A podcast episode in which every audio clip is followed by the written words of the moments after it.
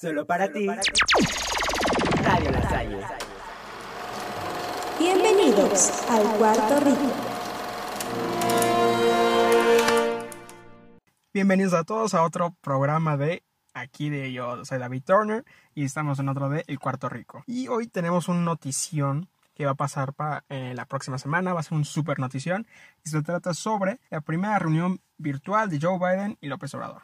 Joe Biden, el nuevo presidente de Estados Unidos, se va a reunir en pantalla así, con eh, nuestro eh, bebé presidente López Obrador. Esta es una, una gran noticia que tenemos que estudiarla, eh, pero va- vamos a hacer muy poco tiempo aquí en cortito. ¿Qué, ¿Qué son los temas que se van a abordar? Primero, obviamente, se van a abordar los temas de las relaciones de la frontera. Sabemos que, que el predecesor de Joe Biden, Donald Trump, tenía una, una teoría totalmente diferente de la frontera, ¿no? Y decimos diferente porque él decía más la verdad que Obama, porque sabemos que Obama también hacía deportaciones, este, y él construyó las cajas donde se metían a los niños, y pues por eso, ¿no? Y nada, López Obrador lo sacó. Y también eh, Joe Biden está haciendo lo mismo, solo que le cambió el nombre de cajas a, a centros de migratorios para niños, ¿no? Pero es exactamente lo mismo. ¿Qué, qué vamos a hacer?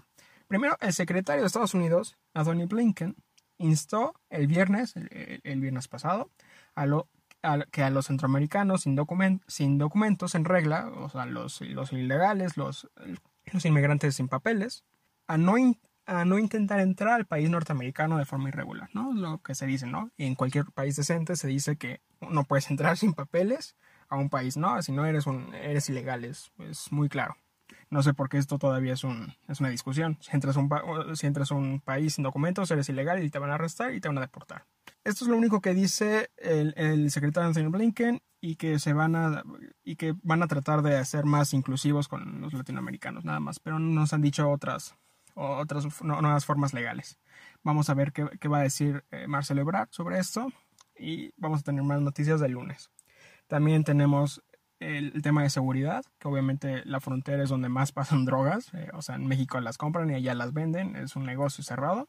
La única gran noticia que tenemos es la detención de la esposa del Chapo, la modelo esta, la Instagramera, que vamos a ver qué, qué va a decir, ¿no? Porque lo que se dice es que ella tiene muchos nombres de, de varios asociados y los va a soltar para tener seguridad propia ella. No lo sabemos, es lo que se va a decir. Eh, Esto fue una un, un, un notición, hay un- una noticia sobre que ella tiene información. Pero obviamente vamos a... Joe Biden quiere hacer eh, que, la, el muro, que la frontera sea más segura, ¿no? Pues para ambos países. Pero lo importante que pasó esta semana es se, se, trata sobre el tema energético que está haciendo López Obrador. A ver, aquí en corto, ¿qué, va- qué está haciendo? En cada país que se podría decir, eh, que se podría decir decente, que se podría decir lógico, es un sistema de economía liberal que, que eh, significa que el gobierno no tiene no tiene en, en su totalidad no, no tiene no es dueño de todas las empresas para que distribuyan los trabajos, sino que tú como ciudadano tienes varias empresas, si eres empresario, tienes varias empresas y así generas empleo. Bueno, eso a López Obrador, por sus limitaciones mentales, dice que no, ¿no? Que él quiere ser un poco eh, más, eh, pues, izquierda, más socialista, y él quiere que el gobierno sea el, el dueño de, de cómo se haga, de cómo se distribuye la energía, que es la CFE, que la CFE es lo que distribuye aquí en México. Pero también teníamos otras organizaciones privadas, que un gran error que tienen los mexicanos, que tiene México, es la poca capacidad que tenemos para crear empleos de, inversión pri- privada. Y López Obrador es lo que está, lo que quiere hacer es que sea más gubernamental, que sea más este, controlado por el gobierno. Entonces, lo que quiere hacer López Obrador es que con sus nuevas, su nueva reforma energética, es que va a quitar todo ese apoyo a las, a las, a, a las energías privadas y se las va a dar el gobierno. Primero sabemos que el gobierno es un desastre tomando estas decisiones y administrándolas. ¿Cómo lo sabemos? Por, como casos de, de Pemex, que está en bancarrota, y la CFE, que están totalmente destruidas. Aquí de- decimos que, que se acaba de reportar de las pérdidas de la CFE. La Comisión Federal de Electricidad registró un resultado negativo un resultado negativo por 96.780 millones de pesos el primer semestre de 2020. Y lo que quiere hacer López Obrador es darle más poder a la CFE para que pierda más dinero. E- Es un problemón.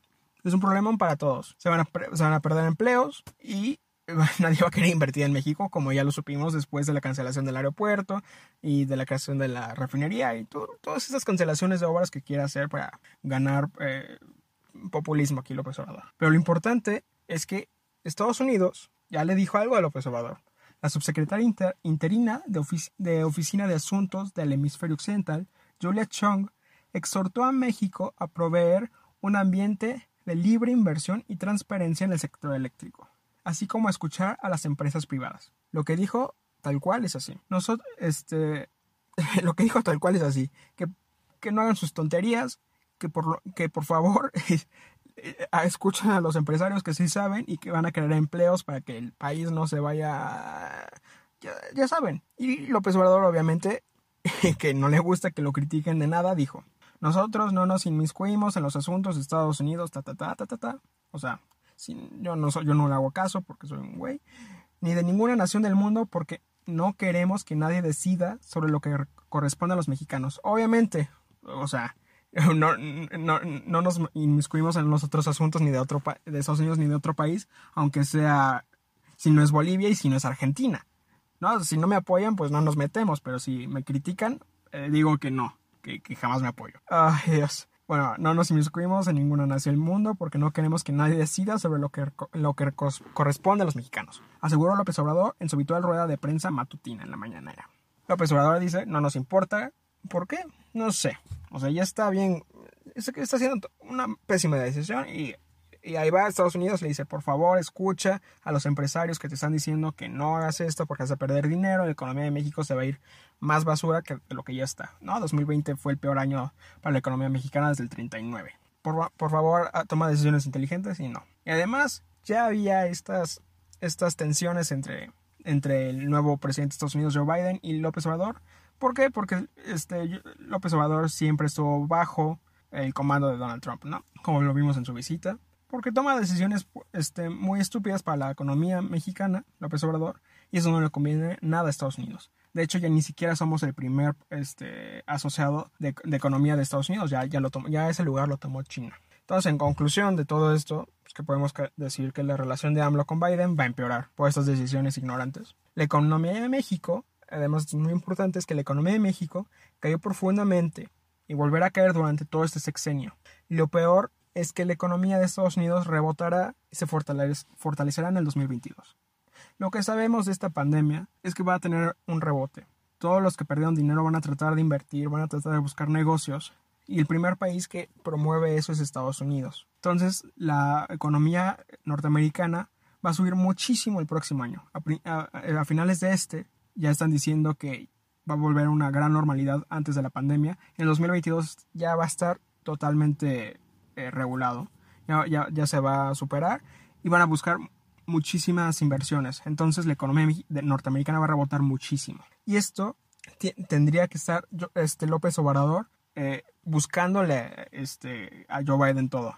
Tendría que estar ahí diciéndole, yo te ayudo en todo esto, yo, yo te mando... Eh, yo te mando todos estos este, frutas, verduras, todo esto que nosotros exportamos, deberíamos estar ahí. ¿Por qué? Porque las remesas también son la mayor inversión de México. Cada, no sé si, no, no sé si supieron, pero las remesas este, rompían récords todos los meses, aún en pandemia. O sea, los mexicanos allá se trabajaban mucho más que otros años para que aquí, porque aquí sus, este, sus familiares en México no tenían trabajo. Entonces, si la, economía de Estados Unidos va a fortalecerse el próximo año, López Obrador debería estar buscando buenas, buenas relaciones con Joe Biden, no al revés.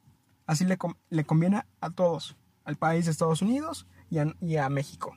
Pero López Obrador no quiere colgarse de un presidente que, que, no le ayuda en sus políticas socialistas. Y además sus limitaciones mentales le impiden que tome buenas decisiones. ¿Por qué? Porque está enfocado a ganar elecciones este año. Eh, bueno, es el tema de hoy. El, el, lunes que se haga esta junta vamos a decirlo la próxima semana cómo fue, qué temas se dieron. Es todo por hoy. Mi nombre fue David Turner. Nos vemos la próxima semana.